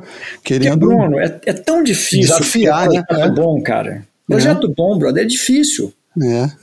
Entendeu? Não, não surge toda hora. E, pô, eu, assim, eu fiz, eu fiz alguns filmes legais alguns ok, mas eu fiz somente três filmes foda, entendeu?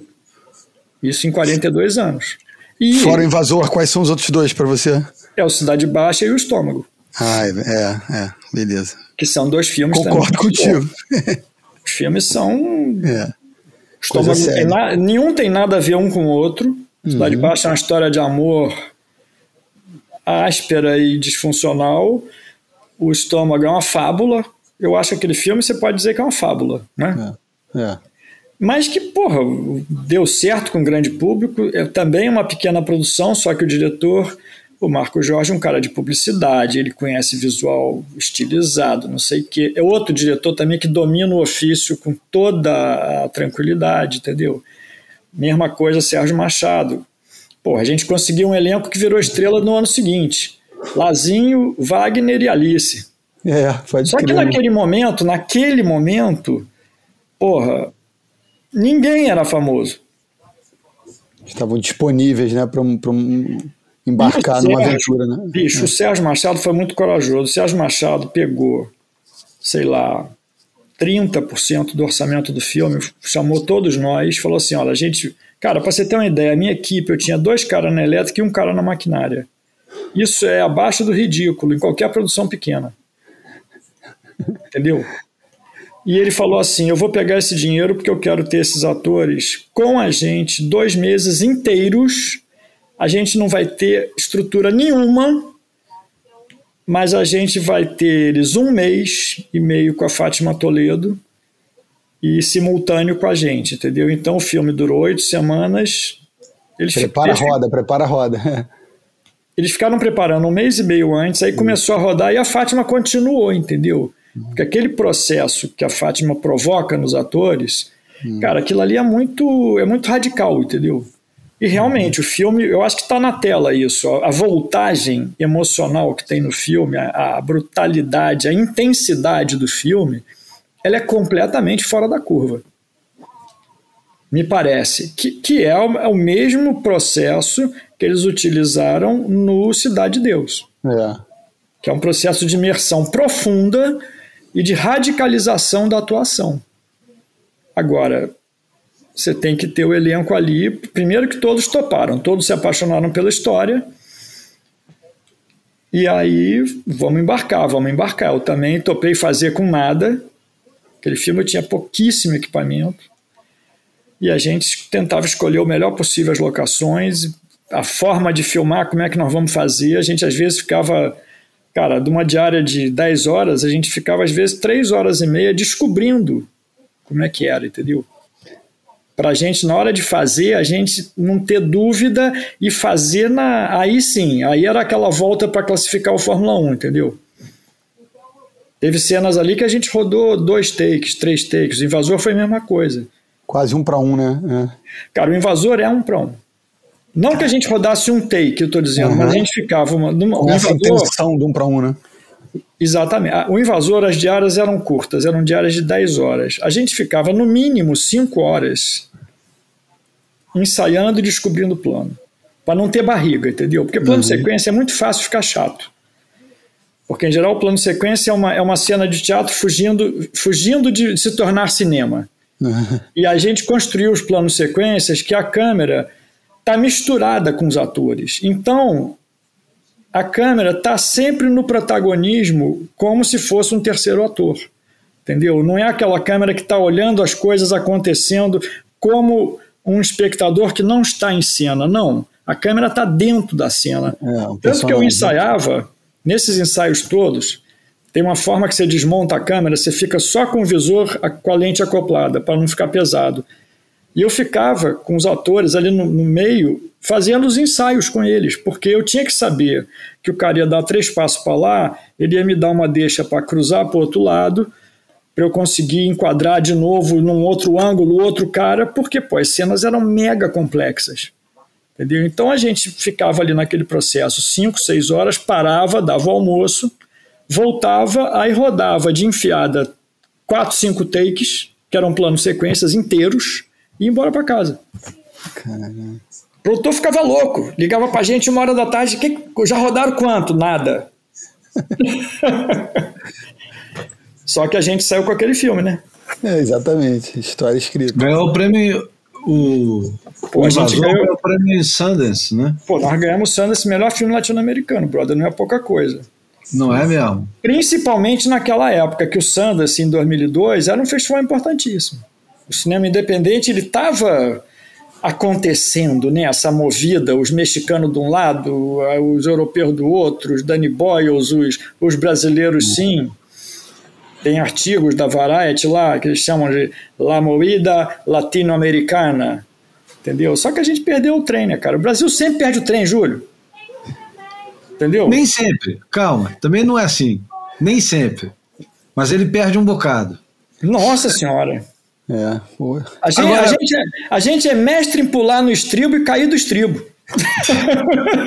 a gente pula no estribo, anda um ciclo, né? São ciclos. Anda 10 anos. Aí, pá, incrível um ciclo. Pum! Aí. Roda para trás.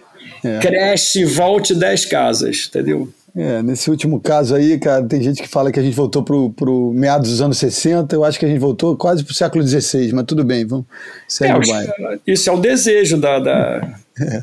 dos ásperos. Não, vamos, vamos para um lugar melhor. Eu, Isso, eu, vamos, vamos, vamos. Eu sei que o, o Toca gosta de. Ele adora assistir campeonato, acompanha os títulos do Brasil no surf. E Sim. eu queria, queria saber quem é teu surfista predileto hoje. Brasileiro? Brasileiro. Cara, é o Felipe. Você acha que ele vai ganhar o título?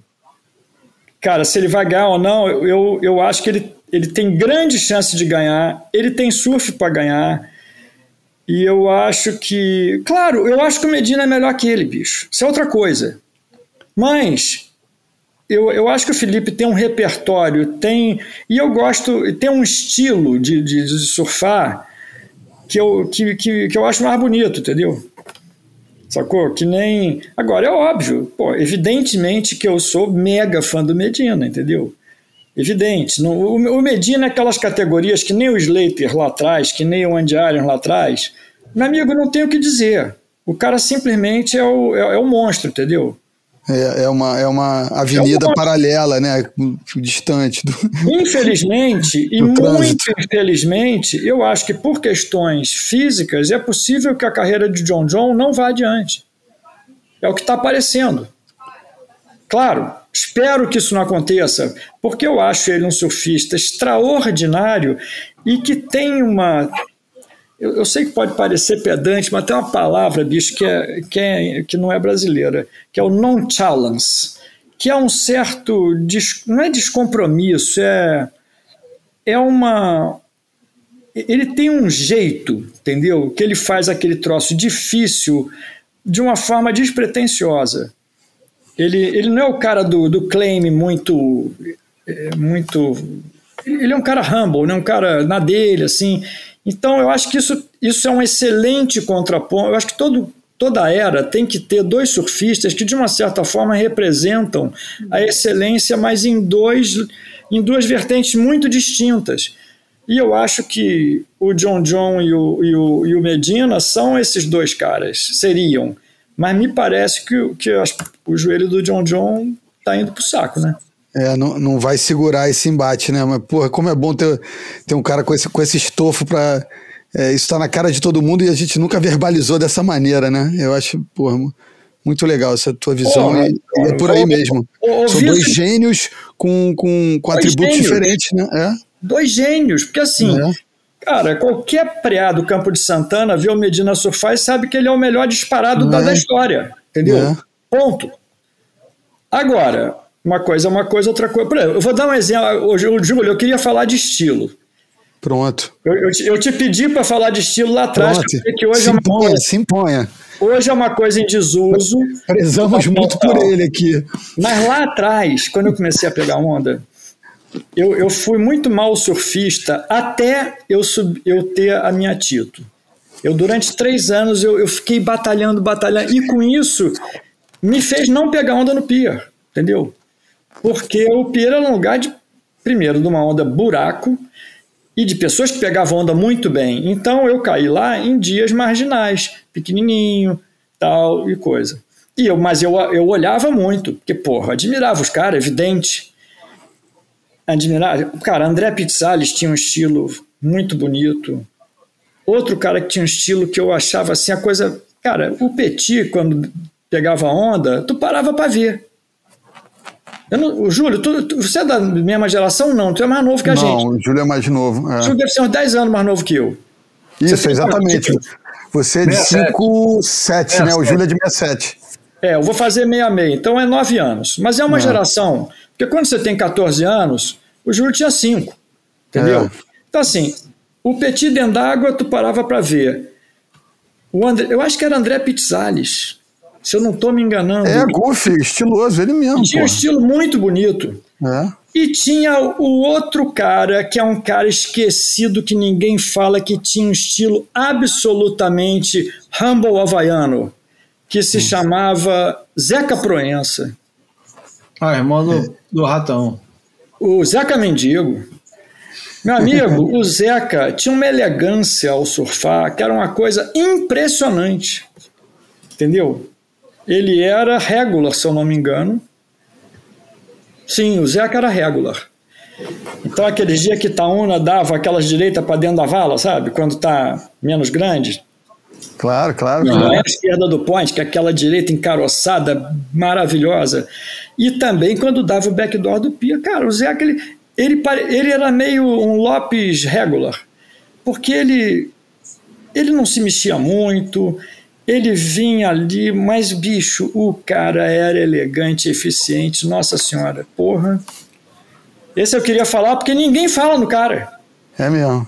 E o cara tinha um estilo, bicho, absolutamente polido, que nem surgiu, não é um competidor, mas esse rapaz que surgiu há cinco anos atrás, Michael February, uhum. que tem um estilo lindíssimo também. Claro, o, o, Bruno, Óbvio que as pessoas, ah, mas isso aí é de época, isso aí não se usa mais.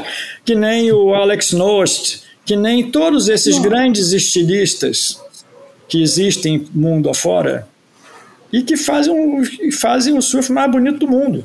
Não, mas a gente tem representantes hoje em dia, um, um, um resquício disso com, com o Iago da vida, eu acho que até com o George Smith, com os caras que, enfim, que, que é, geram energia e geram movimentos. O, o, o Jorge, eu vou te ser ah. franco, eu acho que você teve um acesso de, de generosidade, Bruno. É, não, não. tem, tem, tem um pouco dessa, dessa. Eu concordo também. Eu acho que o, o Jorge hum. é desses o Jorge tem um estilo muito bacana, cara. Eu com pouco esforço faz coisas é. grandiosas, sabe? Assim, eu, eu, pelo menos com, com é, não, expondo eu, pouco esforço, né? Não sei acho, se. Eu acho ele um grande surfista, que eu, eu não sei se, se, são aquelas costas curvadas, alguma coisa ali que eu acho feio, entendeu? Uhum. Eu acho bonito. O, o, Parkinson, que, tinha um, que era muito mais burocrático e, e regular, né? Eu acho que ele tinha uma, uma, era mais bonito na onda, entendeu? Sabe, assim, não me, me, parece. Mas essas coisas também tem o lado pessoal. Mas o February e o Alex, o Alex Nost eu acho impressionante. É, isso é muito olhar, né? É o nosso olhar que, que dita isso também. Mas né? o Alex Nost, você não acha um monstro? Acho, acho. Mas eu acho que, enfim. É, entendeu? Aquele arte. Eu nem culpo fora d'água, mas, tipo, por exemplo, o Tudor me faz a cabeça como. como o como Tudor? É. Porra! É. Incrível, incrível. Então, assim, isso eu, eu ainda vejo uma graça muito grande. no surf como forma de expressão, como uma dança ali que de alguma forma um corpo se manifesta diferente do outro, entendeu? Porque é, existe eu, eu uma padronização acho... que a própria competição trouxe, entendeu? Não tem jeito.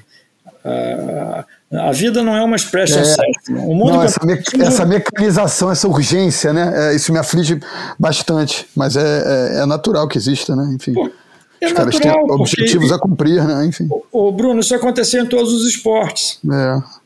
Entendeu? Não adianta. Isso é uma coisa que aconteceu em todos os esportes, não é só é. no surf. E que é, é natural. O, o, esse, esse conceito de alto desempenho, que é uma coisa que tem o quê? 25 anos, 30, no máximo. É, acho que é, é final dos 70 para cá, né? Eu acho, é. Não, acho que dos 90 para cá. É, é, 80 dentro, né? É. O, o Bruno, 90 para cá já tem 32 anos, Bruno. É, foda, porque a relação com Entendeu? o tempo é. é. Porra. Eu, eu vou falar uma coisa que não vai agradar muito o, o, o Toca, mas não vou deixar de falar, não. Para mim, o Alex Nostra, o Alex Nostra é mais ou menos o, ele é uma fotografia com filtro de Instagram para mim. É. É. Eu você acho acha, que ele. Você acha ele inconsistente? Como. Não, não, ele é super consistente como o filtro do Instagram. Só que eu acho que é uma coisa forçada, falsa. Você acha que ele está é. produzindo o estilo vintage? O tempo todo. Eu, sim, acho, sim. eu acho que hoje, eu acho que hoje já deve fazer parte do, da é, mas eu acho também, eu, eu, eu, concordo com o Júlio de alguma maneira, mas eu acho que assim, é, é, o, o, resultado final para mim que conta, que conta mas, a intenção Júlio, do cara não conta tanto.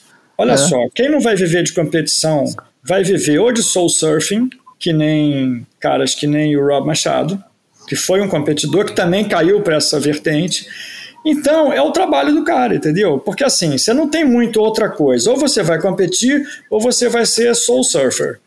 Soul Surfer Mas o Rob Machado, é, esteticamente, ele é o que ele sempre foi. Ele não, eu, tudo bem que o discurso dele às vezes é um pouco irritante, mas esteticamente, sim, o jeito sim. que ele pega a onda, sempre foi aquele ali. Ele não virou um Rob Machado para virar Soul Surfer, não. Aquele negócio nasceu com ele, ele já era assim competindo. eu, eu me lembro dele hoje. competindo. Eu me lembro dele competindo. Mas eu acho que no caso do Alex e desses outros casos, da Lia Dawson, que é uma surfista mulher que eu tenho uma grande admiração, da Kelia Muniz, enfim. Eu acho que você. É, é, a Kelia Muniz, eu acho que é mesmo um, uma surfista fantástica, cara. O jeito ela, que ela é deslumbrante. É. É deslumbrante. O jeito que ela pega a onda é mesmo a elegância propriamente dita. Economia e, e a Lia Dawson, você não acha incrível? Acho, mas acha a, a Kelly Muniz, acho que ela é. Não, a Kelly é. É, é foda, é rainha, ela, é. ela é corajosa, ela vai para esquerda, para direita, pega Sim. tudo, faz Sim. tudo, nunca parece que está fazendo muita força. A sensação que eu tenho, eu concordo contigo que existe a produção do estilo vintage, porque ele é tão consumível quanto qualquer outra coisa. Ele é um produto. É. Não tô Tanto quanto o de competição hoje em dia. É. O que eu estou dizendo é que tem produtos que tornam a vida mais suave. Hum. Que nem a música, entendeu? E tem produtos que tornam a vida mais áspera. Então eu acho que esses caras que estão produzindo beleza, seja na música, seja no surf, seja na fotografia, seja na qualquer coisa, ou bem ou mal, porque de resto, meu amigo, é, é o seguinte: é, é, é, tiro, porrada e bomba. É. Não, viva o soft power, né? É. Soft power. Eu ia perguntar, eu ia perguntar pro Toca como é que era o outro lado de trabalhar com, com pouco dinheiro e pouco tempo para trabalhar com muito dinheiro e nem tanto tempo, porque o, o Toca trabalhou no, numa produção gigantesca de Hollywood, Anaconda, que foi gravado no Amazonas, que tinha Sim. Jennifer Lopes, é, Ice Cube, Owen Wilson, Sim. John Voight. Sim. E tinha uma australiana todo... linda, que eu não me lembro o nome, que era uma Starlet, que não tinha nome também. Mas enfim. Karen Wüller. Karen é Wüller, que era uma, ela uma alemãzinha, uma, assim, uma beleza assim, absurda, aquela coisa, aquela beleza surf, sabe?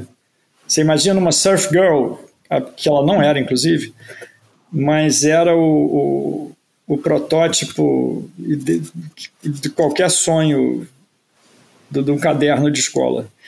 Enfim. Ficou faltando falar de Amazônia. Ah, Amazônia. Eu fiz uns filmes lá. Fiz três filmes na Amazônia. O primeiro era um filme gringo, que eu até falei para você que ia te contar por que, que eu fiz. Eu não fui chamado para ser da equipe de câmera, porque o fotógrafo era um cara chamado Juan Ruiz Anquia, um espanhol. Um espanhol já radicado em Hollywood, que já tinha feito Runaway Train, já tinha feito Mowgli da Disney, o cara giga blaster. E eu, quando soube que esse cara vinha, eu já admirava muito a luz desse cara. Eu supliquei para o produtor, que era o Flávio Tambellini, falei, Flávio, me contrata como estilo, como fotógrafo de estilo, coisa que eu não fazia. Pô, eu já era diretor de fotografia, porra. Mas eu tenho que ver a luz desse cara. E ele me deu o emprego e eu tive a oportunidade de ver o Juan trabalhando. E isso foi central no meu desenvolvimento como fotógrafo. Foram três caras que eu trabalhei que, não desmerecendo nenhum dos meus mestres, o Pedro Moraes, o Antônio Penido, o Renato Padovan e os brasileiros, mas eu trabalhei também com Carlos de Palma, com Juan Anquia e com Gail Tattersall, o cara que fez o aquele filme, puta merda, que derivou do Nove Semanas e Meia, Orquídea Selvagem. Porque os caras vêm com delivery de fotografia, ô Júlio, tão parrudo, tão bem feito. É, às vezes coisas bobas, não é a grande cena do carro, do não sei o quê, do efeito especial, nada disso. Só que o cara ilumina o close de uma grande estrela de uma forma que eu não sabia, entendeu? As minúcias, os detalhes, o rigor de você fazer um close de um ator que custa 15 milhões, o, sabe? Então, com esses filmes, com esses grandes fotógrafos, eu pude ver essas coisas ao vivo e aprender, entendeu? Então, foi esse que era chamava Where the River Runs Black, que era com esse fotógrafo espanhol. Depois eu fiz um filme Fiz o Anaconda, que era o Bill Butler, que foi o fotógrafo do Tubarão, do Kramer versus Kramer. Porra, monstro, tinha 72 anos já. Ô, Júlio, para você ter uma ideia, o filme, todo o equipamento era em balsas, porque era tudo dentro d'água, né? Meu irmão, tinha simplesmente 400 quilowatts de luz. Você faz uma ideia do que, que é isso? Não faço a menor ideia. Meu irmão, é uma pancadaria de um calibre. Se assim, você junta quatro produções grandes brasileiras, entendeu? Empacota tudo num só. Cinco só Panavision, cinco câmeras Panavision, que todo dia tinham que ser montadas. Não interessa se vai usar ou não. O cara falava, câmera 4, presente, está pronto. Entendeu? Se não rodou nada, não reclama. Ganhou seu dinheiro. Entendeu? Então, assim, eu vi o velho Butler trabalhar, porra, é um negócio do outro mundo, entendeu? As soluções que os caras dão, a, a, o domínio mesmo do ofício, né? Porque todo mundo fala muito de criatividade, óbvio que existe criatividade, mas as pessoas esquecem que o fotógrafo, o músico, o arquiteto, não sei o quê, você tem que ter um grande domínio do ofício. Entendeu? Claro. Independente de você ser artista, esse claro. blá blá blá todo. Cara, tu tem que dominar o teu ofício. Tem um escultor. A, me a, mecânica, né, cara? O movimento, né? Não, tem um escultor. O cara, é. ó, eu quero um bloco de mármore aqui de 6 metros por 6. É. Mete, mete o martelo e a, e a talhadeira. Vamos ver o que que sai. Entendeu? Você tem que conhecer teu ofício. E isso é uma coisa que eu sinto que fora eu vi uma valorização desse negócio do, do, do craftsmanship, entendeu? É, desse. É a mesma coisa. Claro que eu sei que a máquina de shape é uma maravilha, mas, bicho, a, a munheca do, do, do Richard Brewer, a munheca do Barnfield, a munheca do não sei quem, bicho, os caras têm a mão, entendeu? Você ah, tem que... Você falando isso me, me, me, deu conta, me dei conta do seguinte: a gente não, não te arguiu, eu acho importante, antes da gente ir para a porta, te perguntar sobre, desculpa te interromper. Imagina. É, não, sobre fotografia de surf, né? cara, quem, que, você falou da experiência moleque de, de Endless Summer e tal, mas você já, diretor de fotografia, e hoje com toda a tua bagagem, quando você olha para trás. Foram duas gerações que eu apreciei, entendeu? Ah, eu apreciei tomada. uma geração que era composta de Steve Wilkins, o cara com o cara semi-oriental, como é que era o nome dele? Maravilhoso, Jeff Devine. Aaron Chang. Aaron Chang. Mas era o Jeff Devine. Ah, ok. Esse cara que eu tô falando. Tá. Que, era, que ele era um cara bom de moda, bom de surf. Dan Merkel, que realmente ele veio com uma fotografia dentro d'água que ali nos começo dos 80, aqueles back, a era que aloha, a era Ho, Uhum. Cara, o Merkel ele fez uma fusão com essa era que eh, das Truster, né? As Truster tinham surgido, surgiu uma geração nova que botou as portas abaixo e era o Dan Merkel registrando isso. O Wilkins fez isso poeticamente em Pipeline dos anos 70. O Wilkins, o Ted Grambo e um outro cara que eu não vou me lembrar o nome, que também era dos anos 70. E hoje eu gosto muito de um cara que é um cara chamado Trent Slater, que faz fotos de ondas. Sabe quem é? Não, não conheço. E um outro cara chamado Tim Boniton, que está claro. fazendo um projeto chamado Swell Chasers. É, esse aí é do Big Surf, porra, devotado, né? Não, mas é. as fotos dele também. É. Pô, o cara fotografa água que parece que é um ser. É. E esse outro cara, Trent Slater.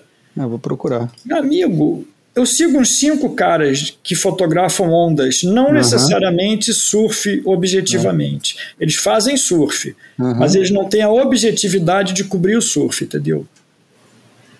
Então, assim, esses caras hoje eu acho que são artistas que nem na época lá atrás, o George Greenough. São caras que, bicho, esses caras vão. São caras fora da curva, brother. De fato, eles é difícil classificar. Como é que você classifica o Greenwolf? É, é. Inventor.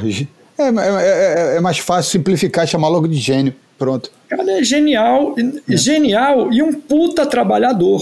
Uhum. Porque para fazer aquilo que ele fazia, irmão, ele passava horas, dias e meses naquela oficina fazendo trecos e não sei o quê. Quer dizer, não é só a genialidade, entende? Não, é um artesão, devotado. É um artesão, né? Exatamente. Todo mundo é. fala assim, ah, mas você não se considera um artista? Eu falei, eu, artista, louco. Hum. Eu nunca, nunca tive, eu nunca fui, eu nunca construí conceito de nada. Eu uhum. sou um uhum. artesão, eu sou um uhum. craftsmanship, é. um craftsman. Só que eu me tornei um craftsman decente. É, com sensibilidade artística. É. Não, sim. Você, é. você, você vê coisas você tem que entender um pouco de tudo, né, Bruno? Você sabe que a é. gente é meio. É. É meio restaurante aquilo, né? Tu, você é, não conhece exatamente. nada profundamente, mas você tem um aquele negócio da renascença, você tem uma pincelada da pintura, da história, da arquitetura, da filosofia, do não sei o que, do, da psicanálise, a porra toda. é. Esse, esse é o tal do estofo intelectual e da vivência. É. Né? É não tem jeito, porque você vai lidar com pessoas que não quer só que você acerte a, a fotometragem. Ele quer conversar contigo. Claro, claro. Entendeu? É Mas diga, que... diga, eu te cortei, o, Júlio. Não, eu, eu, eu, respondi. Mas eu e de filme de surf? E de filme de filme. surf? Você acha Porra, os filmes de surf bem fotografados? Porra, você vai. Aí eu vou te dizer, eu não tenho cultura para te falar. Ah, diz que você assiste por aí, né? Ou nem Mas assiste? Aí, eu, eu, sou, eu, sou um, eu sou um cara que os nomes dos personagens do, do, do, dos fotógrafos e não do filme em si, né? É, é porque uma vez eu perguntei. Uma eu, vez eu, teria, eu, teria, que ver, eu teria que ver para poder te responder. Ver e prestar atenção, entendeu? Eu acabo vendo só o surf, não presto atenção. É, não sei responder, o, o Júlio. É uma loucura, não, tá mas não sei. Não, tá ótimo. É. Oh. Então, os caras que eu estou vendo seguidamente é o, esse Tim Boniton. Tem um cara que tem um nome, é Bentoir, um ah. nome francês. Ah, uhum. sim, sim. O, o, o Bantuar, ele, ele, ele, é bem, mas deve ser francês esse cara, sei lá. É, eu chamava é. até de Toarro, é. Eu... Esse cara é muito bom. Eu não sei se ele faz filmes também. Mas é, ele, é, ele, é, também. Ele é um artista fabuloso. Esses Tem três caras. Debaixo d'água, né?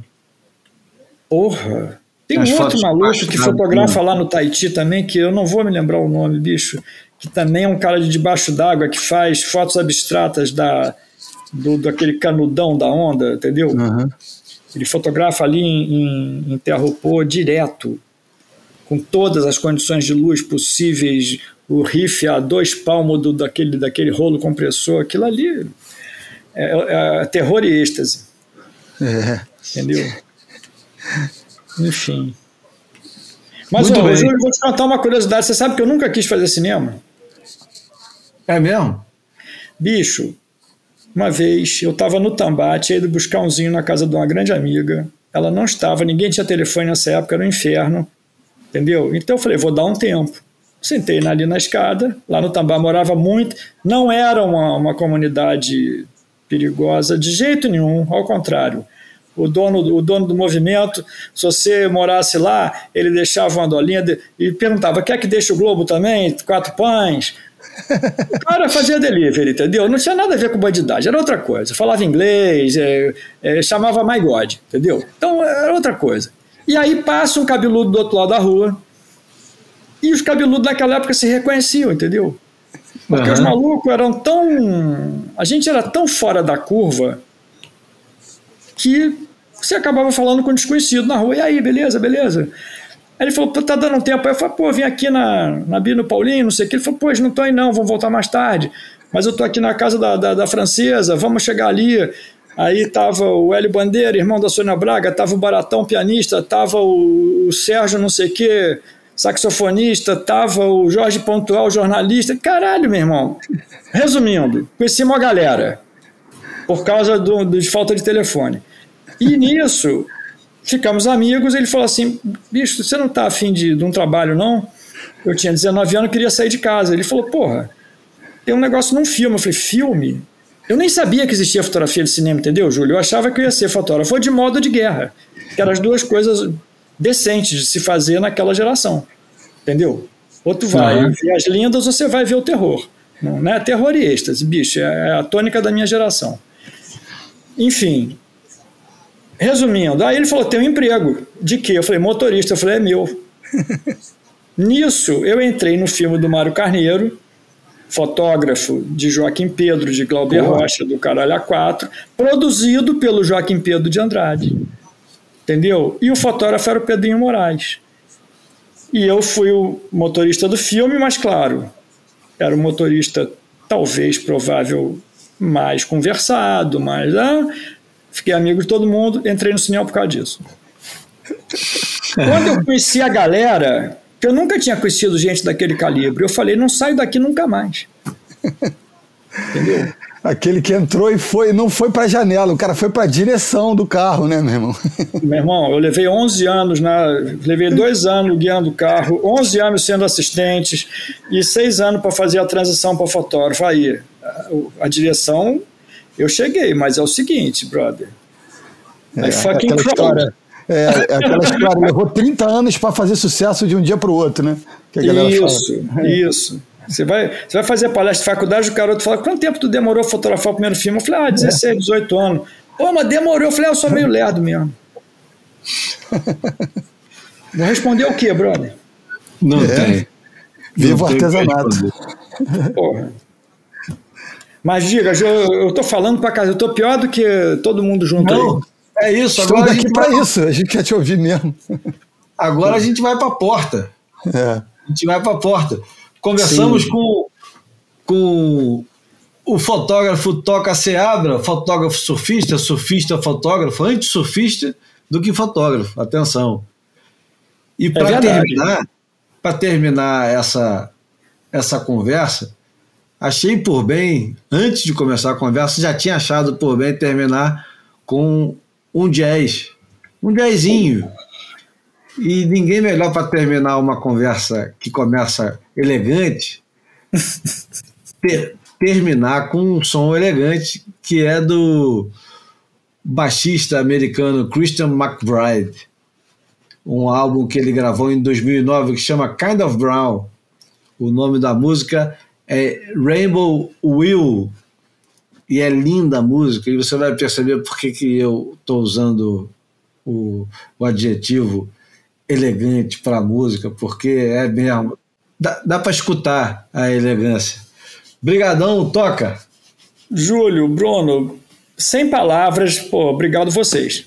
Pô, obrigado, Toca. Valeu, Júlio. Cara, é especial. É, encontros, encontros que a vida nos proporciona. Pô, maior prazer do mundo, galera. Esse foi, esse foi o Boia número 153 e até a próxima terça-feira, né?